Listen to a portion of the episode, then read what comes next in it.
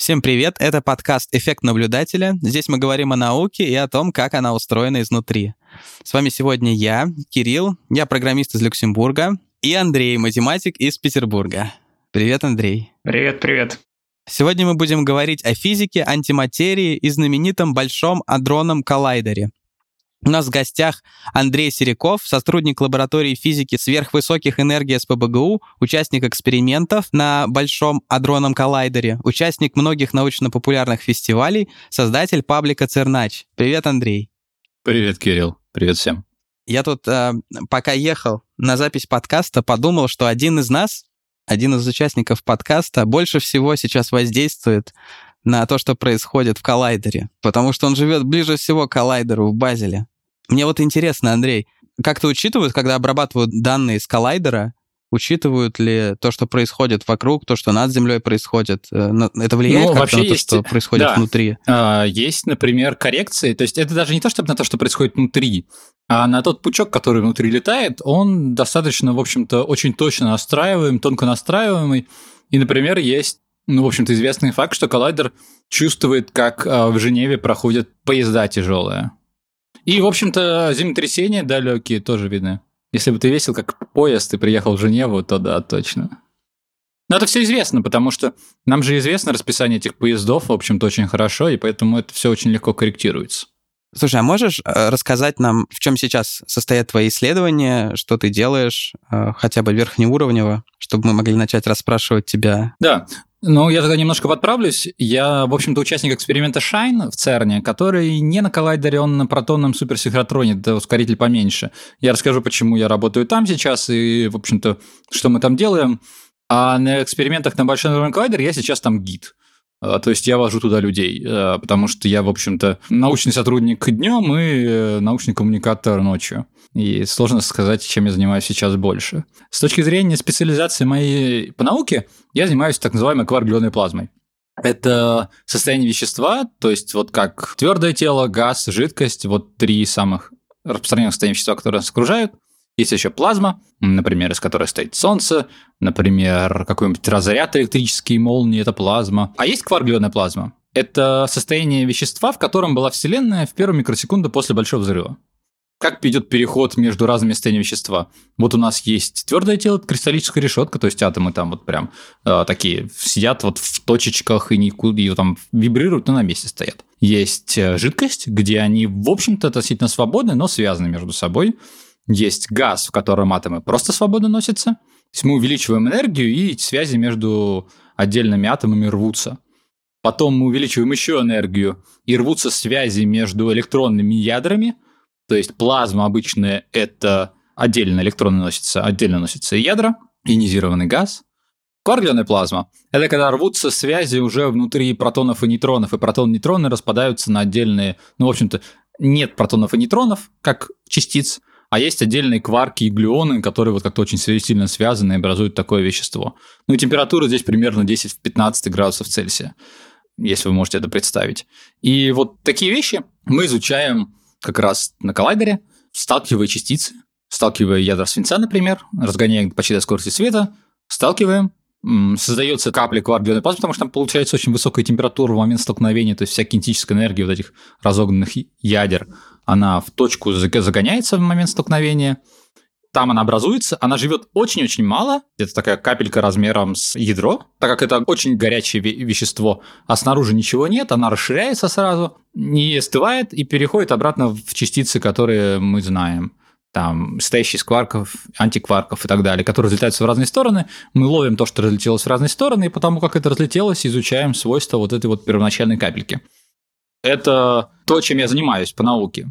Если так крупными мазками вообще, чем мы занимаемся как, как большие коллаборации, эксперименты. Это не конкретно, чем я занимаюсь как маленькая часть этой коллаборации, а вот что мы занимаемся в общем. Вот созданием кварглионной плазмы, ее изучением занимаются в первую очередь как раз на Большом дронном коллайдере. Там есть эксперимент Элис, в котором мы участвуем как группа из СПБГУ, который как раз специализируется на изучении кварглионной плазмы, изучении столкновений тяжелых ионов. Элис – это a Large Ion Collider Experiment, то есть большой эксперимент по столкновению тяжелых ионов. Э, эксперимент в плане установки да, на коллайдере. Значит, и есть еще коллайдер RIG, второй по величине коллайдер в мире, находится на Лонг-Айленде под Нью-Йорком, и там тоже занимаются изучением коагулярной плазмы. А мы, эксперимент Shine, мы занимаемся изучением фазового перехода. То, чтобы изучать фазовый переход, то, как образуется коагулярная плазма, когда она образуется, когда она нет, столкновение ниже энергии, чтобы была ниже температура просто. Поэтому мы расположены на меньшем, на втором по величине кольце в ЦЕРНе. Это протонный суперсинхротрон, он 8 километров, большой дрон коллайдер 27, этот, этот поменьше. Специально, чтобы у нас энергия столкновения в тысячу раз меньше, чем на большой дрон коллайдере, чтобы изучать фазовый переход. И вот как раз получается Shine, это SPS, Heavy Ion и Neutrino Experiment. У нас также есть э, программа изучения нейтрино, измерения для нейтринных экспериментов – ну, а SPS это как раз а, протонный суперсинхротрон. По-английски он суперпротонный синхротрон, поэтому SPS. Ну, вот так. Это такой грубый мазок того, чем я занимаюсь. Я правильно понимаю, что мы на этих ускорителях пытаемся воспроизвести то, что происходило близко к, к точке ноль, к большому взрыву? Это одна из задач. Это просто пытливый ум пытается понять, что было у точки ноль, или у нас есть какие-то, не знаю, больше резоны это изучать? У нас есть проблемы, у нас есть загадки в современной физике. Одна из загадок – это, например, почему мы вообще существуем, почему наша Вселенная состоит из материи, куда делась антиматерия. Потому что вот когда мы что-то создаем, какую-то материю, вот как раз идея ускорителей в том, чтобы создавать материю из кинетической энергии. То есть вот мы разогнали две частицы, дали им огромную кинетическую энергию, столкнули, и кинетическая энергия перешла в энергию массы, как вот EMC квадрат. EMC квадрат означает лишь одно, что масса и энергия – это одно и то же. То есть вот как у нас есть кинетическая энергия, переходящая в потенциальную энергию, потенциальную кинетическую в школьной программе, то, в общем-то, EMC квадрат означает, что мы можем кинетическую перегонять также энергию массы. Это и происходит на коллайдерах, мы сталкиваем, и рождаются новые частицы из вакуума. Вот когда мы это рождаем их, то мы всегда рождаем одинаковое количество кварков и антикварков. Симметрия материи и антиматерии не нарушается в данном случае. Проблема в том, что если мы также представляем из себя большой взрыв, где из энергии появлялась, появилась вся наша материя, то из чистой энергии, ну, грубо говоря, из энергии пространства просто, то наши эксперименты говорят, что тогда должно появляться одинаковое количество материи и антиматерии. Но мы видим, что, в общем-то, материи появилось чуть-чуть больше. Очень мало больше, там все в основном аннигилировало. Не помню сейчас чисел, если я правильно помню, там типа на одну миллиардную больше, что-то такое, какой-то такой порядок. Но вот мы не понимаем, почему так произошло. Почему материи появилось чуточку больше. Если бы появилась одинаковая материя и антиматерия, то оно бы все аннигилировало. Поэтому мы стараемся создать условия как можно более близкими к рождению Вселенной, чтобы найти вот эту вот разницу между материей и антиматерией и объяснить, почему мы существуем. Это одна из загадок. Есть загадка, например, темной материи, да, там тоже это прошлое отдельно рассказывать. И, в общем-то, коллайдер тоже нам не понятно, что такое темная материя, взаимодействие нашей с обычной материей. Есть вероятность, что да. Если да, то, возможно, при очень высоких энергиях, тогда вот мы тоже ищем ее на Большом Дорогом коллайдере. Это такие вот, например, загадки. То есть я правильно понимаю, мы берем две частицы, сильно-сильно их разгоняем, получаем чистую такую энергию в момент столкновения. И в этот момент, как мы думаем, как в момент большого взрыва, образуется куча элементарных частиц, и мы видим, что их Вообще антиматерия — это, по сути, тоже элементарная частица, просто с немного другими свойствами, так? Так, э, давайте сначала на первый вопрос. А, значит, не то, что в момент большого взрыва. А дело в том, что вот в первые там мгновение после Большого Взрыва плотность энергии во Вселенной была огромной. И там постоянно рождались частицы, античастицы и так далее. Там просто постоянно это все происходило, процесс рождения, уничтожения, потому что когда у тебя плотность энергии выше энергии массы, вот выше этого EMC квадрат, который, ну там m подставить надо той частицы, которую вы хотите, то у вас получается, что частицы постоянно рождаются, ну и аннигилируют и так далее. И у вас постоянно идет процесс. То есть, когда мы что-то сталкиваем с такой энергией, мы как будто повторяем условия, которые были в тот момент. Не то, что мы повторяем большой взрыв, нет. Плотность энергии Вселенной, она, соответственно, бывала с ее возрастом, и поэтому в зависимости от того, какая, плотность энергии в столкновении в нашем, мы смотрим разные моменты жизни Вселенной. А, про антиматерию. Антиматерия – это такая частица, вот есть материя, а есть антиматерия. А, каждая частица материи существует частица антиматерии, то есть для, не знаю, кварка есть, для каждого кварка есть антикварк, для электрона есть антиэлектрон, который называется позитрон. И, в общем-то, у них они идентичны, за исключением зарядов. А, все заряды, которые у них есть, заряды бывают разными, Есть электромагнитный заряд, э, самый вот такой популярный э, и известный нам. Ну и, например, у электрона он минус один, а у позитрона он будет плюс один. Ну, есть еще, например, э, цветные заряды, это к стильному взаимодействию относится и так далее. А, но идея такая, что заряды полностью противоположные. И, в общем-то, ведут они и рождаются не всегда в одинаковом, состоянии, в одинаковом количестве. То есть, если вы рождаете кварк, у кварк, то вы, в общем-то, должны родить антикварк. В общем-то, мы ищем эти разницы. Какие-то маленькие разницы мы уже видим на коллайдере как раз. Но этой разницы недостаточно, чтобы объяснить вот это вот превалирование огромной материи над антиматерией, которую мы видим сейчас во Вселенной. Мы хотим разогнать эти частицы, столкнуть их и увидеть, что получилось гораздо больше материи, чем антиматерии, чтобы наши математические модели как-то подогнать, понять, что происходило. Ну, если мы такое увидим, то это будет просто переворот всего, что мы понимаем в современной физике. Если бы нет, гораздо больше не надо. Там же, я же говорил, что вначале, опять я забыл число, но примерно на миллиардную долю всего лишь материи было больше, чем антиматерии. То есть всего лишь там на миллиардную долю должно быть больше кварков создаваться, чем антикварк. Проблема, конечно, что мы видим, что их создается просто ровно, а остальные просто все нигилировали. То есть вот, вот все, кроме этой миллиардной доли, из которой мы сейчас все состоим, весь миллиард, он аннигилировал с, таким же, с такой же антиматерией. Ты говоришь, что какие-то различия уже обнаружены, а можешь как-нибудь более детально пример какой-нибудь? А, речь идет про э, распады так называемых барионов. Есть, в общем-то, такие тяжелые, очень короткоживущие частицы, состоящие из трех кварков, причем и с участием тяжелых кварков. То есть всего есть шесть кварков. Мы все состоим из УИД кварков, это самые два легких из них. И, в общем-то, протон, например, стабильный, он состоит из двух У и одного Д кварка, а есть кварки потяжелей. В общем-то, речь про барионы, содержащие пятый по размеру кварк. Это beauty кварк. Барион – это частица, ну вот в данном случае я говорю про частицы, состоящие из трех кварков, один из которых будет такой или не один, может быть, там два их, и анти-бьюти кварк. Мы смотрим на то, как они распадаются. Они очень короткоживущие, можно смотреть на то, как, во что они распадаются, и оказывается, что они распадаются немножко по-разному, если там есть кварк или есть там антикварк. Вот такие отличия, речь про такую, такую штуку. Это, в общем-то, не очень серьезное различие, но это пока то, что вот на то, что направлено изучение, ну и то, что реально видим, где мы сейчас видим различия между материей и антиматерией.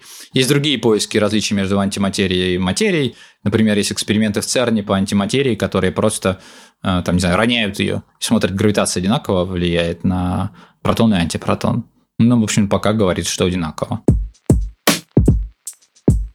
Когда ты говоришь, что сталкивают частицы и смотрят, э, что получилось, когда они разлетаются ошметки в разные стороны, я так понимаю, что смотрят не, на то, не только на то, что именно вылетело, но и то, какие там траектории улетающих частиц и так далее. Я бы сказал так, смотрят по траекториям, смотрят кинетические, кинематические характеристики. То есть, да, нас интересует сорта частиц, которые вылетели, нас интересует, с какими энергиями, с какими импульсами по факту, с какими импульсами они вылетают. То есть там вообще происходит на коллайдере, не знаю, 100 миллионов столкновений в секунду протонов, если мы говорим про протонные столкновения, где как раз изучают новые частицы и ищут. Приходит примерно 100 миллионов, в четырех точках на коллайдере это одновременно происходит, там в четырех точках находятся эксперименты. Это вот Alice, Atlas, CMS и LHCb. Если мы говорим про то, как устроен эксперимент. Он устроен по принципу матрешки. То есть у нас есть разные детекторные системы. Детекторные системы работают, там разные частицы рождаются, поэтому для каждой частицы, в общем, для каждого типа частиц нужен свой детектор, чтобы лучше понимать, чтобы лучше разные кинетические характеристики.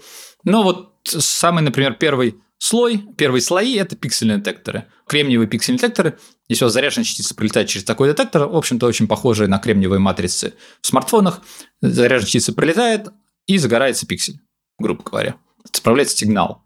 И получается, вот у нас несколько слоев есть, и прилетая через несколько слоев, мы можем реконструировать траекторию. Конечно, просто по траектории ничего не понятно, надо запускать, там делается магнитное поле однородное, потому как траектория, как частица загнута в магнитном поле ее траектории, мы понимаем, какой у нее был импульс.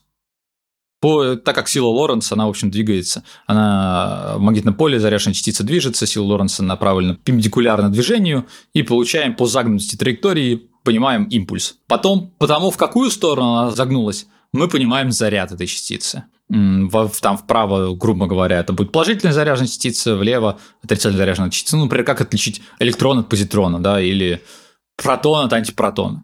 Ну, потом там стоят калориметры.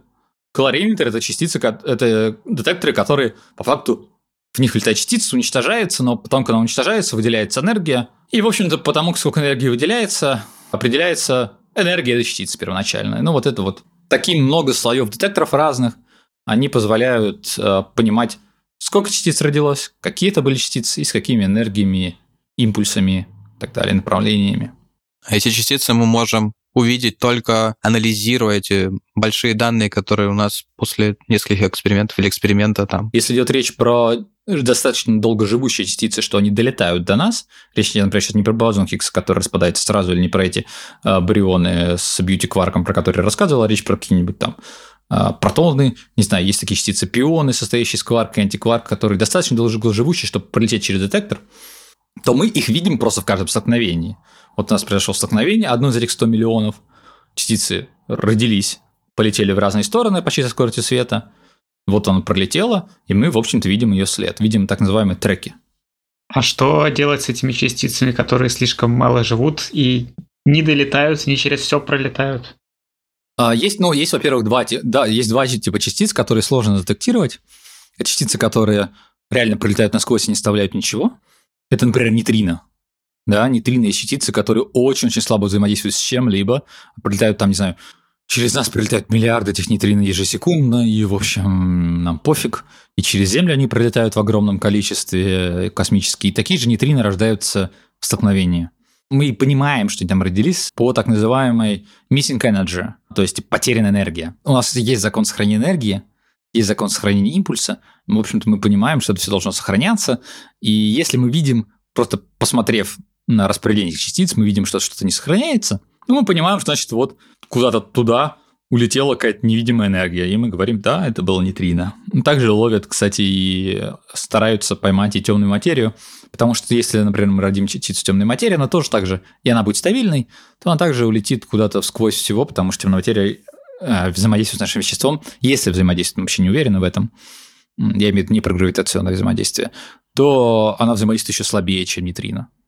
Это, значит, один способ поймать то, что... Понять, что там родилось что-то, что мы, в общем-то, напрямую не видим. Второй способ – речь про какие-то очень краткоживущие частицы, которые раз, разваливаются просто сразу после того, как столкновились, там пролетят какой-нибудь один ферми, то есть там, не знаю, расстояние э, меньше, чем атомное ядро. Конечно, на таком расстоянии мы ничего не увидим, если оно развалилось сразу же, потом развалится другие частицы, как, например, бозон Хиггса, да. Тут ловится с помощью другого принципа. Сейчас я попробую этого, его объяснить. Давайте представим, что мы знаем, что бозон Хиггса распадается на два фотона, и будем изучать конкретно фотоны. Например, предположим, что в столкновении рождаются только фотоны, просто другие частицы забьем. Не будем изучать ничего, кроме фотонов, которые рождаются. Мы, в общем-то, наши детекторы, детекторы хорошо умеют выделять фотоны от нефотонов.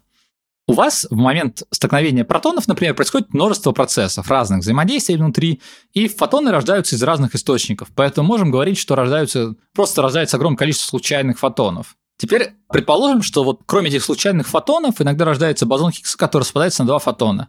Что известно об этих двух фотонах от бозона Хиггса, который распадается на два фотона? В общем-то, нам известен закон сохранения энергии. У Хиггса была какая-то масса, и она, в общем-то, постоянная. И эта масса перешла в кинетическую энергию фотонов, потому что фотонов масса ноль, э, пришла в импульс фотонов. Просто смотря на эти два фотона, на то, куда они полетели, куда они два полетели, можем по закону импульса восстановить импульс предшествующего э, бозона Хиггса. А еще потому, какая у них была суммарная энергия, мы можем посчитать, какая была масса у этого Хиггса, и она всегда будет одна и та же потому что у него, в общем-то, одна и та же масса всегда. Ну, там небольшой разброс есть, неважно. Но мы знаем, что абсолютное большинство фотонов, рождаемых в столкновении, они вообще к этому не имеют отношения к процессу распада Хиггса, они какие-то случайные. Теперь нужно искать фотоны, распавшиеся, от которые прошли от Хиггса. Ну, в общем-то, именно так бозон Хиггса и был открыт в 2012 году. Один из так называемых каналов распадов, то есть вот распад на два, на два фотона – это один из каналов распада бозона Хиггса. То есть мы берем и перебираем все фотоны в столкновении. Я не знаю, их там 10, например, было столкновение протонов произошло, там всего может быть 100 больше частиц, и мы смотрим все фотоны. Ну, их может быть 3, их может быть 10, неважно. Мы берем каждую пару из них. То есть берем первый со вторым, первый с третьим и так далее. И предполагаем, что они все родились от бозона Хиггса. И считаем массу по законам сохранения энергии импульса. Посчитали массу, построили распределение. То есть построили гистограмму. И так, и так мы анализируем миллионы-миллионы столкновений. Построили распределение вот этой величины, как, которую мы называем инвариантной массой. Если никакого бозона Хиггса нет, то мы получим просто какое-то равномерное распределение. Причем там, чем меньше масс, тем таких будет фотонов больше, потому что фотоны с низкими энергиями более вероятно рождаются и так далее. А теперь предположим, что там есть бозон Хиггс. Еще, кроме вот этих вот случайных фотонов, которые рождаются. Тогда на этом гладком распределении, которое мы получили, мы получим еще некую холмик. Вот, в общем-то, этот холмик и говорит нам о том, что рождается бозон Хиггса. Холмик на огромной гистограмме э, величины так называемой инвариантной массы. И по положению этого холмика мы можем понять, какая масса у бозона Хиггса. Ну, в общем-то, и сколько их, этих бозонов Хиггса рождается, по тому, насколько этот холмик выделяется над фоном. Но фон, конечно, сильно-сильно доминирует. Ну вот так ищут частицы э, нестабильные. Может быть, немного дилетантский вопрос. Я так правильно понимаю, что про бозон Хиггса он был сначала, у нас была математическая модель, и мы предсказали, что такая частица должна быть. У нас всегда так происходит сейчас, или были какие-то найденные частицы или что-то, и потом уже была подогнана математическая модель, что вот мы нашли что-то, экспериментально поняли, что там что-то еще есть, и постарались теорию под это подвести? Или мы всегда теоретически сначала находим? Я очень плохо в истории физики, честно говоря, вот просто вообще не мое. Ага, но, грубо говоря, последние 50 лет мы все-таки сначала предсказываем, э, там последние кварки открытые, мы про элементарные частицы говорим, то есть бозон Хиггса, что там в конце последний открыли, последний вот этот самый тяжелый кварк, Т-кварк, который тяжелее даже бозона Хиггса, они все были предсказаны. Но на начальной эре вот этого всего, первой половины 20 века, там, конечно, периодически открывали вещи, которые не предсказывались, потому что тогда еще не было такой так называемой стандартной модели частиц, которая это все предсказала. Сейчас есть огромное количество моделей, предсказывающих, как будет, например, темная материя вести, там, суперсимметрия, вот это все. Может быть, слышали про частицы. Ну, сейчас очень большое количество моделей, которые пытаются расширить стандартную модель. Стандартная модель – это модель элементарных частиц, которые вот мы знаем, и она закрыта. То есть вот бозон Хиггс это последний такой кусочек пазла, который не хватало, чтобы стандартная модель полностью э, работала. Его вставили, все, работает. Теперь вся, все наши усилия направлены на то, чтобы эту стандартную модель расширить. Как раз потому, что у нас есть проблемы. У нас есть вот антиматерия проблема, у нас есть проблемы с темной материей, которой там нет в стандартной модели. И есть всякие расширения стандартной модели, огромное количество моделей. И вот они разные, предлагают разные варианты того, как это все расширить, и мы ищем, проверяем разные эти расширения. То есть существуют, допустим, какие-то теоретические физики. Да, огромное количество, да. Шелдон и Куперы там, да? И они создают свои расширения стандартной модели, приходят к ребятам, звонят в ЦЕРН, ребята, нужно проверить. Ну, я утрирую. Ну, обычно происходит на конференциях, так и так и происходит, да. И как этот выбор происходит? Кто встретил друг друга на конференции, тот молодец, его модели будут проверять. Ну, вроде того. Не, ну там как бы всегда есть некий э, личностная коммуникация, конечно, но если э, вы, у вас достаточно хорошая модель, и мы это вот то, что вы предсказываете, реально можем прощупать, то да, у вас появляется несколько людей на эксперименте, которые могут провести этот анализ и попробовать вот это место посмотреть. А сильно модели отличаются вообще одна от другой? Или там да. какие-то минорные изменения? Сильно? Огромное количество. Там вот эти вот рассказы про дополнительные измерения, вот это вот все, это разные модели разное количество дополнительных моделей огромное количество разных теорий про то, то, что может быть темной материи. Мы, в общем-то, каждый год, набирая данные на коллайдере, мы эти все их как-то обрезаем, но совсем вырезать... Ну, понимаете, это как, как доказать, что души нет. Давайте вот такой пример, да? Предположим, что душа все-таки сколько-то весит.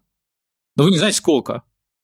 Она может весить очень-очень мало, там меньше, чем самая маленькая элементарная частица. И поэтому, какой бы э, точные весы у вас не были, вы всегда можете сказать, да она просто весит поменьше, чем у ваша точность весов. И вот с этими моделями что-то что похожее. То есть вы можете придумать части, э, модель э, с какими-то параметрами, которые вы, в общем-то, ставите как-то. Потом вы эти, это, эту модель проверили э, на коллайдере, вы вот в этот мест проверили параметры, не сош... э, с этими параметрами она не работает, вы подкрутили параметры, оп, все опять работает, но коллайдера точности уже не хватает, чтобы ее отменить. Понятно. То есть теоретики могут плодить новые модели и их модифицировать быстрее, чем Да, конечно, конечно. Могут проверить. Коллайдеры строятся долго. Вот, надо понимать. И, и вот, например, разница между поиском новой физики, которую я сейчас рассказываю, и поиском бозона Хиггса в том, что бозон Хиггса э, было понятно, что и где искать.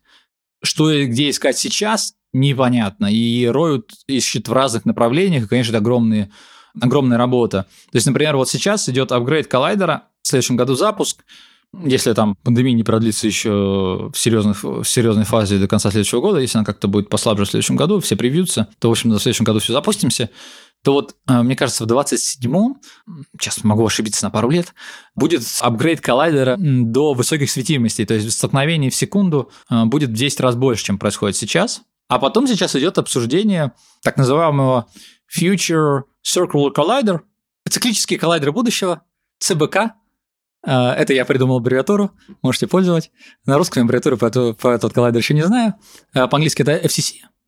А, это 100-километровый коллайдер, но как бы сейчас уже идет разработка какая-то, планирование, пока 100% он не подтвержден, что будет строиться, скорее всего будет, решение будет принято лет через 5, но уже сейчас говорят, что запуск на конец 50-х.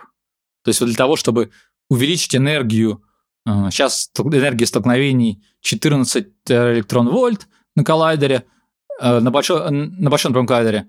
На вот этом FCC э, столкновение, энергия столкновений будет, предполагается, что будет около сотни тераэлектрон-вольт. То есть энергию мы увеличиваем меньше, чем в 10 раз, да, в 7 раз. И на это нам потребуется, ну, 40 лет. Не слабо. Наверное, и постройка такого сооружения – это сама по себе задача.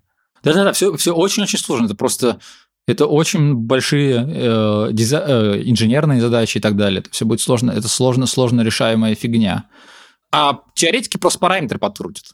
Я тут встречал такое мнение, что некоторые физики были несколько разочарованы тем, что все-таки нашелся бозон Хиггса в экспериментах на коллайдерах, потому что тем самым подтвердилась стандартная модель, и стало понятно, что по-прежнему непонятно, где эту новую физику да. искать. Да, очень, очень, очень были разочарованы, что э, бозон Хиггса именно такой, каким мы его и представляли. Где магия? Где волшебство науки? Ну, где новая физика? Да, все хотят прорыва начала 20 века, чтобы быть с Эйнштейнами и там, не знаю, всеми, там, Бором.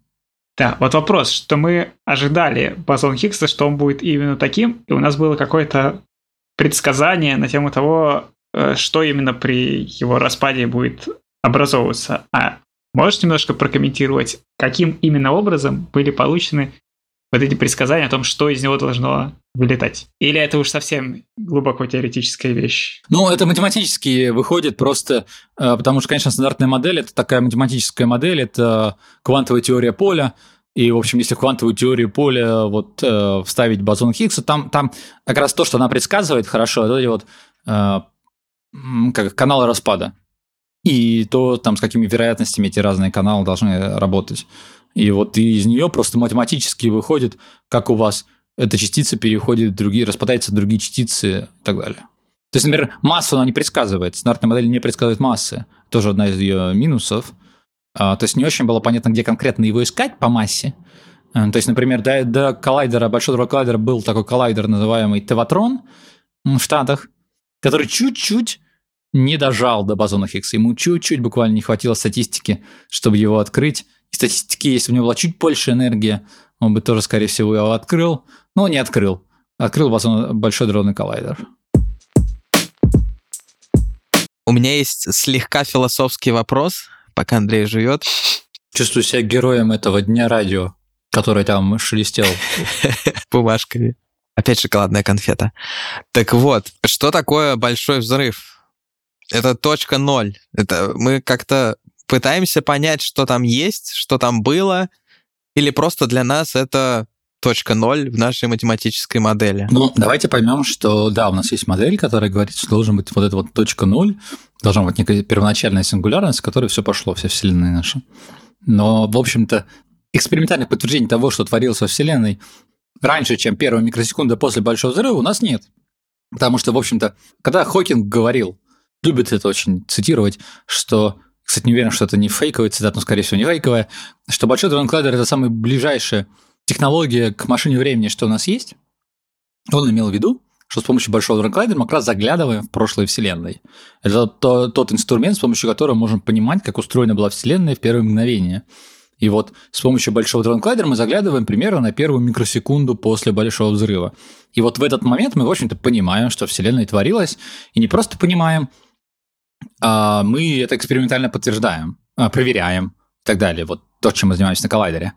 А значит, все, что было до этого, это, в общем, самый важный момент создания Вселенной. Все, что до этого, это, конечно, теоретическая модель. Мы не уверены, что наша теория, наши э, модели правильно работают. Вот, смотрите, у каждой модели есть границы применимости. То есть, например, у классической модели, не знаю, Ньютона, она не работает на уровне элементарных частиц. Потому что там надо квантовую теорию использовать. То есть классическая теория не работает на очень маленьких масштабах. Ну и тогда там общая теория относительности появилась, в общем, там же, где теория гравитации, да, когда теория гравитации настигла своих пределов применимости, обычная теория гравитации, которая там школьная. И вот здесь мы думаем, ну то есть как бы мы не знаем, чтобы понимать это, чтобы ближе Э, к большому взрыву подбежать, нам нужны больше ускорители. Как бы мы не исключаем того, что вот э, в тот момент мы достигаем пределов применимости наших существующих моделей. Ну, в общем-то, это очевидно. Именно поэтому там а, вот эта загадка антиматерии, темной материи там появляются, потому что где-то наша стандартная модель перестает работать. Опять же, здесь множество моделей того, как Вселенная развивалась, так называемая инфляция, период инфляции Вселенной, ускоренного его расширения. Есть разные модели инфляции. И вообще не факт, что хоть одна из них верна потому что на эксперименте мы проверить их не можем пока. Конечно, говоря о том, что конкретно было большим взрывом, но мы можем построить разные модели и говорить разные вещи по этому поводу. Но каких-то экспериментальных подтверждений этого нет. Мы понимаем, что Вселенная расширялась, понимаем, что Вселенная расширялась очень быстро, уже в первую микросекунду после Большого взрыва. Мы не ожидаем, что, построив коллайдер, который мы сейчас собираемся строить в Женеве, мы там как-то все перевернет наше представление, но возможно, что немножко его подправит. И процессы, которые происходили до первой микросекунды после большого взрыва, возможно, что они будут немножко другие, чем мы их представляем сейчас. Вот так. Мне кажется, когда такой вопрос спрашивают, всегда хотят получить какой-то вот хороший ответ на это все. А я отвечаю, что нет, мы нифига не знаем. Кажется, это как раз религиозно-философский вопрос. Мне кажется, это больше, чем даже вопрос физики. Я физик, экспериментальный физик. Я э, за то, чтобы мы говорили точно, мы говорили, Э, про то, что мы знаем, мы говорили, что мы знаем, а про то, что мы не знаем, мы так и говорили, мы не знаем. Вот мы не знаем. Рассуждать можно сколько угодно, но смысл-то в этом. Меня как математика, наоборот, очень вдохновляет, что там такой простор для фантазии, и можно очень много самых разнообразных моделей составлять. Я в какой-то момент слушал лекцию, в которой обсуждался вопрос о том, не было ли время в начале всего не вещественным, а комплексным, и всерьез обсуждали такую модель без какой-либо привязки к тому, вообще имеет это какой-то физический смысл или нет. Ну, очень увлекательно. Вот я понимаю, что, например, теория струн – это очень увлекательная вещь, да? Но у нее есть большая проблема, что теорий струн много, а экспериментально проверить мы их в ближайшие много лет не сможем, реально огромное количество лет. И поэтому теория струн – из физических моделей вдруг переходит в разряд математических моделей без какого-либо практического применения, но зато очень красивых и прикольных для разработки. Ну, математику они действительно обогатили, пока, судя по всему, более значительно, чем физику. Хотя занимаются этим физики в основном. Да-да-да, ну, там, в общем, физики такие занимаются, которые скорее математики, чем физики. Ну да.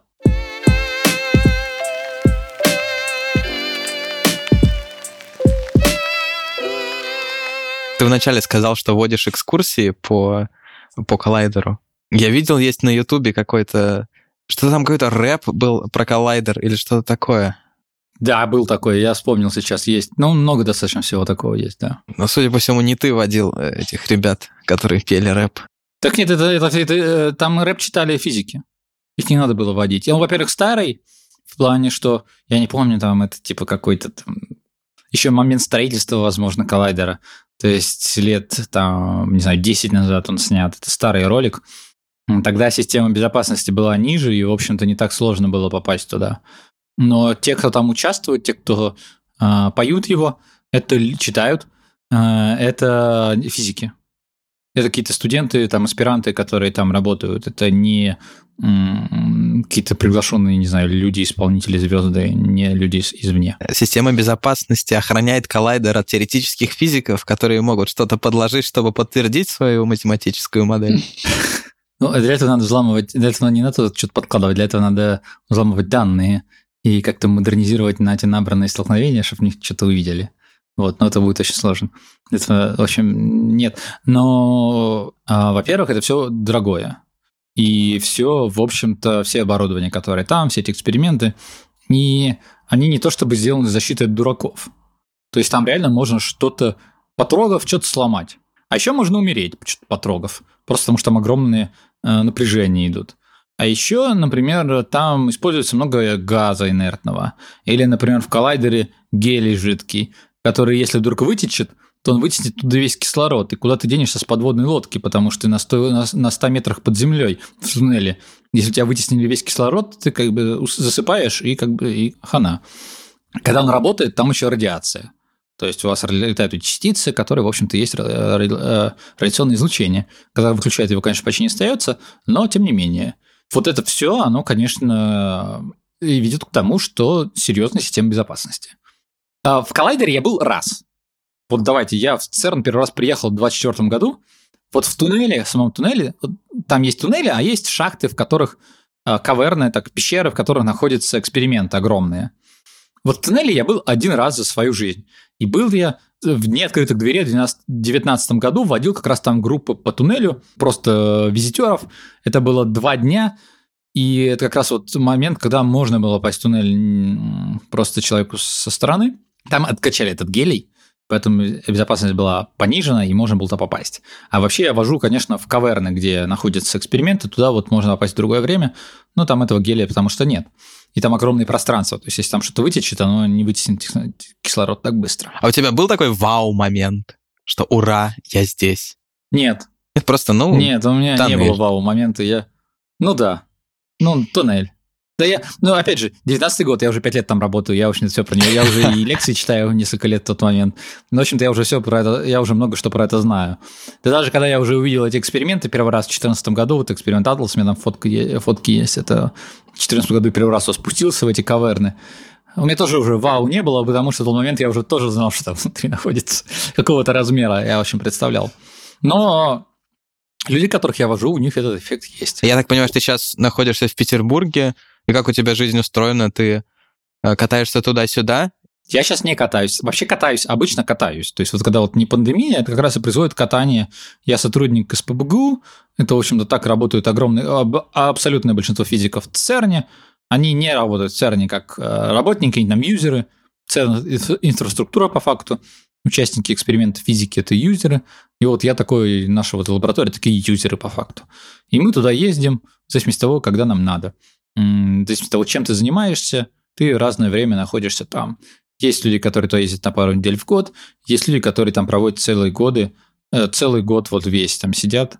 Я туда ездил примерно 2-3 месяца в году, и, и вот э, с 14 по 19, с 13 по 19 годы. Э, значит, а в 2020 году я там был в феврале, и вот за неделю до того, как там все началось накрываться, я прилетел обратно в Россию, и, в общем-то, больше туда не ездил, потому что, ну, локдауны, и, в общем, сейчас туда имеет смысл ехать только если на длительный период, если вот реально надо. А мне, я не занимаюсь непосредственно детекторами руками, не работаю вот так называемым железом, поэтому мне, в общем, туда ехать пока сейчас не надо, вот так вот, чтобы срочно. Поэтому сижу в Питере. А расскажи, чем же ты занимаешься конкретно? Раз не с железом. Да, я занимаюсь анализом данных в основном. Вот, ну, никакими такими компьютерными вещами. То есть, вот анализирую и немножко подготавливаю вот эти вот, если вы опять же посмотрите, как выглядит event-дисплей столкновений на коллайдере, то такие ежи. А ежи, э, ну, то есть одно столкновение – это вот такой еж, состоящий из множества частиц, летающих в разные стороны. И вот я такие штуки анализирую и вынимаю оттуда какие-то величины, которые потом мы публикуем, и которых, из которых можно говорить о свойствах физики, которые происходят в момент столкновения. Еще я занимаюсь тоже связан с этими вещами. Если мы изучаем столкновение ионов, тяжелых ионов, например, ядер свинца, то не про, не про протоны сейчас говорю, то есть, например, такой параметр а, центральности столкновений. То есть то, насколько это столкновение прошло центрально. Мы вообще, эти, эти частицы летают достаточно случайно в трубе, и как случайно сталкиваются как-то вот. И если у вас есть такие случайно сталкивающиеся шарики, которые, в общем-то, блины по факту из-за из-за Лоренцева сжатия, если про него слышали, то есть если объект движется с скоростью близкой скорости света, он сжимается. Представляете такой блин. Э, если ядро вообще оно шарообразно, то вот если оно будет лететь мимо вас со скоростью близкой скорости света, то вы будете видеть его как блин. Ну и поэтому, в общем-то, и на коллайдере летают такие блины. Вот эти, два, вот эти блины, которые там летают, они как сталкиваются случайно, и в основном они будут сталкиваться краешками. Просто по теории вероятности. А, и нам вообще интересно бы уметь отделять а, столкновения, которые краешками произошли, столкновения, которые произошли лоб в лоб, центральных столкновений. Ну и вот это называемое определение, такая центральность, а, параметр центральности, который вот я, которым занимаюсь на эксперименте, разработками того, как это все делать, потому что, в общем-то, физика, которая происходит в периферийном столкновении, она отличается от физики, которая происходит в центральном. По количеству энергии, которая туда закачана, да, то есть, например, в ядре свинца 208 протонов и нейтронов, то есть вот максимальное количество протонов и нейтронов, которые столкнутся за раз, это, соответственно, 416 в самом-самом центральном столкновении. Скорее всего, такого никогда не произойдет, но, в общем, около 400 может. А в периферийном их там может быть там, 2, 5, 20. Это, конечно, другие плотности энергии, которые возникают. А как ты получаешь данные из коллайдера? Я так понимаю, что когда у тебя эксперимент, данных очень много, и ты получаешь полностью сырые данные, потом сам обрабатываешь, чтобы получить уже этого ежика, или кто-то преобрабатывает? Сырые, сырые данные не анализируются в этом плане. Сырые данные, которые мы набираем, они, в общем, должны сначала реконструироваться, то есть сначала идет процедура реконструкции, реконструирования, короче, и калибровок всяких. Например, эти детекторы, которые там стоят, они очень по-разному ведут себя в зависимости от того, какая температура окружающей среды. И детекторы, у которых есть система контроля температуры, есть у которых нет системы контроля. У вас меняются характеристики, от этих характеристик будет зависеть их сигнал. И вам надо как-то откалибровать данные, которые набраны были днем, будут отличаться от данных, которые были набраны ночью. И это все надо привести как бы к одному типу этих данных, то есть сделать некие коэффициенты которые бы эти данные подгоняли, это калибровка так называемая. Потом у вас есть реконструкция. Вот вернемся к тем пиксельным детекторам, про которые я говорил. Вот у вас есть эти слои пиксельных детекторов, у вас сырые данные, это будет не трек частицы, это будет просто множество загоревшихся пикселей, огромное количество загоревшихся пикселей. Теперь вам все эти пиксели надо проводить следы. И только после калибровок и реконструкций эти данные, из них можно вынимать какие-то физические величины анализировать. И для тебя это CERN as a service, то есть тебе уже эксперимент вместе с обработкой калибрации. Это не CERN, это все мы, это физики-юзеры. CERN предоставляет ускорительную инфраструктуру. То есть CERN предоставляет коллайдер и так далее, а физики вот со всех своих стран собираются и строят на этом месте эксперимент, вот, детектор, который будет это все столкновения анализировать. И, в общем-то, у меня есть коллеги из моей коллаборации, которые занимаются реконструкцией, коллеги, которые занимаются калибровкой, детекторами и так далее. А в какой степени эти задачи калибровки и реконструкции можно автоматизировать? Ну, они, в общем-то, автоматизированы, это не ручками подкручено. Сложно ну, совсем автоматизировать, то есть потому что у вас есть постоянная модификация детектора, модифицируется, с одной стороны, с другой стороны, устаревает какие-то части. И поэтому такие вещи надо просто вот реально контролировать в течение набора данных. Хорошо, вот откалибровали, значит, откалибровали данные, свели как-то их воедино, и что с этими данными дальше происходит? Они как-то выкладываются на какой-то сервер, к которому у вас есть доступ? Да, да. По факту есть просто вычислительный кластер. Я к нему подключаюсь вот из Питера по интернету и на нем что-то считаю в ЦЕРНе. Ага, и какой ты анализ проводишь с теми данными, которые получаешь? Ну вот, я конкретно занимался, занимаюсь изучением флуктуаций. Если вот я говорил, что мы занимаемся изучением фазового перехода между плазмой и обычной материей, то Э, это, в общем-то, фазовая диаграмма тогда получается, и, возможно, на этой фазовой диаграмме есть критическая точка. Значит, если там есть критическая точка, то в этот момент у вас возрастают всякие разные флуктуации. В общем-то, можете посмотреть на критическую точку обычной материи. В интернете, опять же, там все такое, все колбасится и непонятно, что происходит. То вот у нас есть гипотеза, что если такая критическая существует, и мы э, произведем столкновение с условиями рядом с этой критической точкой, то у нас возрастут флуктуации в, в этой кварковой плазме, в том, что вот мы наблюдаем. И я изучаю то, как флуктуирует количество рожденных частиц. Закрепим начальное состояние, то есть будем сталкивать частицы с одинаковыми условиями ядра, с одной энергией, там не получится с одинаковыми условиями точно, но, по крайней мере, с одинаковой энергией и более-менее одинаковой центральностью, насколько мы можем это сделать, и будем смотреть, насколько э, эта штука различается столкновение столкновению.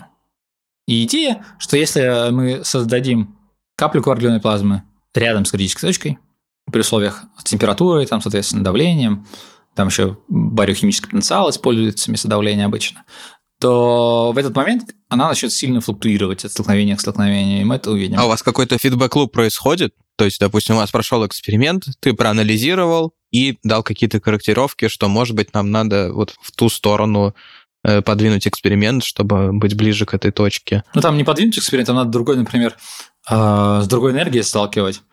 Но это все очень сложно. Это все как бы, чтобы так... Мы планируем вещи на будущее, но вот надо понимать, что если мы как-то плохо нас все спланировали, то повторить это все мы сможем, ну, уже лет через 10 только. То есть это примерно как со всякими мегателескопами, к которым доступ на несколько минут, и ты заранее бронируешь. Хочу посмотреть на вот этот кусочек неба, и тебе говорят, ну хорошо, через месяц, пожалуйста, или через три месяца. Нет, потому что мы здесь разница в том, что здесь разные группы смотрят на одни и те же данные по-разному. То есть, если в мегателескопе вы смотрите, разные группы смотрят в разные места, и данные разные. То есть они разные данные, каждая группа накапливает свои данные на этом мегателескопе. То есть мы накапливаем одни и те же данные. То есть, например, тот же коллайдер, он постоянно сталкивает одни и те же протоны э, с одной и той же энергией. Просто то, как люди смотрят на эти данные накопленные, там одни смотрят на фотоны там, и так далее, другие на мионы, другие смотрят на те же флуктуации, про которые я сейчас говорил. То есть они смотрят на одни и те же данные, но под разными углами и смотрят и вынимают из них разные характеристики того, что там происходит. Так, вопрос такой. А как ЦЕРН решает, э, что именно они будут ускорять и с какими параметрами. Это как зависит от того, какие научные группы сейчас там работают и чего они хотят? Да, есть эксп... разные эксперименты, которые сидят на этой ускорительной цепочке ЦЕРНа. Они формируют некий запрос на ближайшие несколько лет того, что они хотят изучать. Эти запросы подаются, мотивируются и так далее.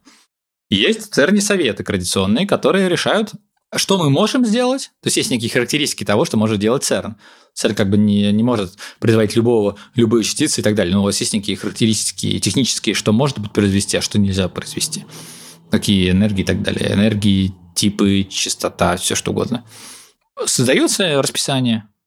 С июня по октябрь будем сталкивать протоны, а вот в ноябре будем сталкивать ядра свинца. Ну и вот так обычно это и устроено.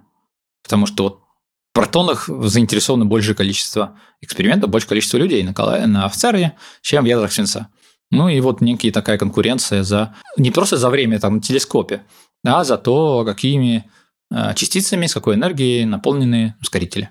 Да, ну и, наверное, данных уже столько записано, что всегда есть что еще поанализировать.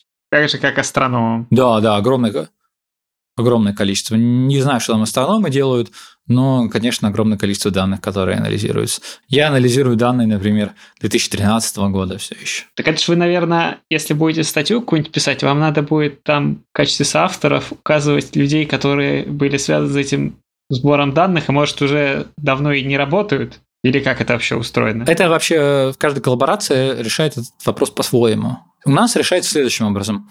У нас просто в статью записываются все люди, которые сейчас состоят в коллаборации.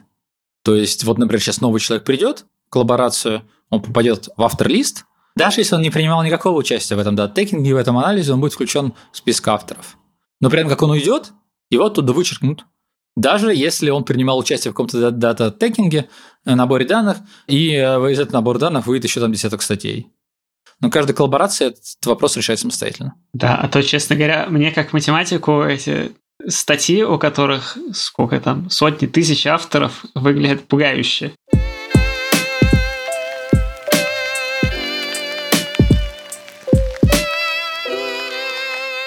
Андрей, класс, ну, очень интересно это все. Честно говоря, это одна из моих таких точек на карте, которую мне хотелось бы посетить. Это сходить, съездить в ЦЕРН. И я думаю, что, может быть, нашим слушателям тоже. Приезжай после пандемии. Да. Ты можешь рассказать, как это устроить? Ну, сейчас, к сожалению, визитов нет из-за пандемии, и они, их точно не будет до конца марта.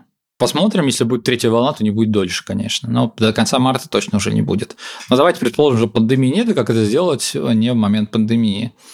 Во-первых, там есть крутые выставки, открытые, которых можно прийти в любое время на побудням, их посетить и посмотреть и так далее. Там классно вообще-то. Если вы хотите посмотреть ЦЕРН, вот прям внутрь зайти, туда, куда с улицы не попасть, зайти внутрь ускорителей и так далее, а не ускорители, а, например, в каверны, эксперименты посетить, то вам нужен гид. Вам нужен организатор вашего, вашего визита от ЦЕРНа. Я, например, таким могу стать. Но если у вас есть группа 6 человек, там 5-6 человек, можно написать мне. Значит, э, меня можно найти через сообщество ЦЕРНач ВКонтакте. Другие люди из ЦЕРНа вам тоже могут. Есть, например, такая штука ЦЕРН фондбук. А и вообще из России там тысяча человек, юзеров в ЦЕРНе. Э, есть шанс, что, в общем, можно найти кого-то кроме меня. И гидов там тоже русскоговорящие есть. Я могу водить людей на Atlas, могу водить на Алису и на Shine. Вот три эксперимента, на которые я могу водить гидом. Но, с другой стороны, если на что-то другое писать, я тоже могу найти гидов, помочь проще. Вот. Главное, что вам просто нужен кто-то, кто организует это все, выдаст вам пропуски. Вам нужны пропуски, чтобы попасть на территорию. По времени посещения, если вы хотите спуститься непосредственно в каверны, где есть эксперименты, то вам надо попасть тогда, когда ускоритель не работает. Потому что если ускоритель работает, то там радиация. Сейчас, например, как раз он не работает, сейчас на апгрейде. Вот когда он запустится, если запустится где-то в апреле-мае, то там опять нельзя будет попасть. Можно будет посмотреть кучу всего на поверхности, но нельзя будет попасть под землю. Оптимально время визита, либо так называемый long shutdown, следующий будет 2004 год, 2004-2005, Фу, 2024-2025, это вот два года шатдауна, когда будет все выключено, опять будет апгрейд, тогда там не будет столкновений, не будет радиации, можно будет спускаться вниз. И, скорее всего, там, кстати, будут следующие Open Days, не пропустите. Open Days, там можно посетить места, в которых обычно даже не попадешь с гидами. Если вы все-таки хотите приехать, например, э, не знаю, опять же, забудем, что пандемия, ну, предположим, что в 2022 году ее не будет. В 2022 году коллайдер работает. Тогда надо приезжать либо в начале года, январь плохо, потому что в январе там никого нет, а февраль-март, либо конец года, декабрь, потому что февраль-март коллайдер еще не запущен, он подготавливается к запуску. Либо декабрь, его выключили. Декабрь до Рождества европейского. Ну, грубо говоря, первую неделю декабря. Вот это, наверное, лучшее время для того, чтобы это посетить. Потому что есть высокий шанс спуститься под землю, если у вас есть гид. Ну, класс. Обязательно приедем не знаю, но до 24-го уже, дай бог, закончится все это дело вирусовое. Будет очень интересно посетить. Я надеюсь, что на следующем году уже можно будет, в общем. Да, дай бог. Я еще являюсь и визит-координатором э, эксперимента Shine. В этом году как раз мы запустили процедуру, я работал несколько месяцев для того, чтобы запустить процедуру визитов на эксперимент Shine, чтобы его можно было смотреть. Я провел первый тренинг гидов на этот эксперимент, там, где там 6, 6 или 7 человек гидов есть теперь. И все шатанулось через две недели после этого. Мы только три группы смогли туда сводить. Понятно. Ну вот, поэтому, конечно, я тоже очень ожидаю, что это все закончится, и мы наконец-то заработаем как э, visit point э, в ЦЕРНе, и нас тоже можно смотреть. Здорово. Мы обязательно в шоу-нотах оставим твои координаты или координаты паблика. Спасибо тебе огромное. Очень-очень интересно. Спасибо вам. Мне приятно про это все рассказывать. Классно. Мне даже захотелось, может быть, повторить как-нибудь. Да, мы, в общем-то, много еще не обсудили, так что, конечно. Тогда до связи. Всем пока. Всем всего хорошего. Пока-пока. Пока. -пока. пока.